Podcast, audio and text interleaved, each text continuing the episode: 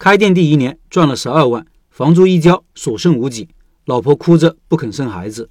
很多老板经常问我，段老板，你平时看什么书呢？新手开店有什么书推荐呢？问这些问题的老板，肯定是想通过学习取得进步、有上进心的老板。如果一定要推荐，那么我会推荐以下几本：学开店一定要看看老陈写的《如何开一家小而美的店》，同时配合音频案例一起学习。几十块钱就能学到老陈自己对于开店的深度思考和整理了成百上千老板们的案例分析。不过，学习之前一定要有空杯心态和长期学习的心态。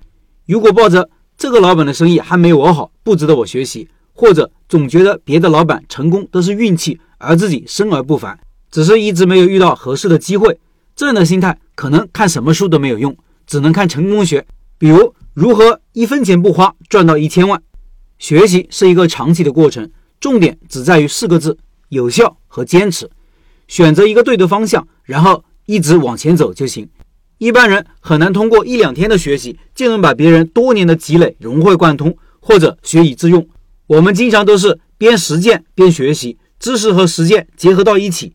开店过程中遇到同样的问题，一下子就顿悟了。原来他讲的是这样：三人行，必有我师焉，择其善者而从之。其不善者而改之。人无完人，金无足赤。一个优秀的老板也有很多做的不好的地方，而一个开店失败的老板，也许也有很多闪光点。虚心接受，把好的、对自己有益的部分记在心里，也许某一天就能在开店过程中起到关键作用。如何开一家小而美的店？我的书柜里就有一本。第二本是《传习录》，学会和自己相处，心无外物，知行合一。我们常常被身边的各种事物和关系所累。有时会因为一些已经发生的事情懊恼。一件事情发生，可能有主观的和客观的因素，而主观的因素就是我们通过自己可以控制或者改变的，而客观因素就是外在的不能改变的，不以人的意志为转移的。我们要把精力放在我们自己能控制和改变的事情上，从而去影响甚至改变事情的结果。反过来讲，如果想要一个什么样的结果，就可以从自身出发去做一些动作。影响整个事情，达到我们所期望的结果。还有就是老陈一直推崇备至的《孙子兵法》，听说高启强床头就有这本书。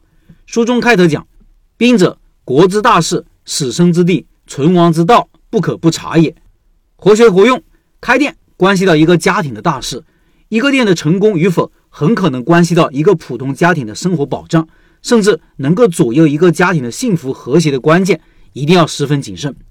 段老板刚入行的头两年，从早忙到晚，累死累活。年底一算账，挣了十二万，来年房租一交，又是孑然一身。老婆有一次跟我吵架，哭着说压力太大了，哪里敢要孩子？痛定思痛，只有自己变强才是硬道理。后面开始跟老陈学习开店，慢慢再开分店，情况一直在变好。虽然现在不能说大富大贵，但是在小城市至少可以买车买房，有了一个两岁的宝宝。去年还给老家盖了房子，先胜而后战。开店需要持续的学习，最后再结合实践，一个好的产品加上好的位置，最后做行之有效的宣传，做好这三点，开店大概率就能成功。再推荐几本书，与开店无关：凯文·凯利的《简史三部曲》，陈行甲的《人生笔记》，《瓦尔登湖》。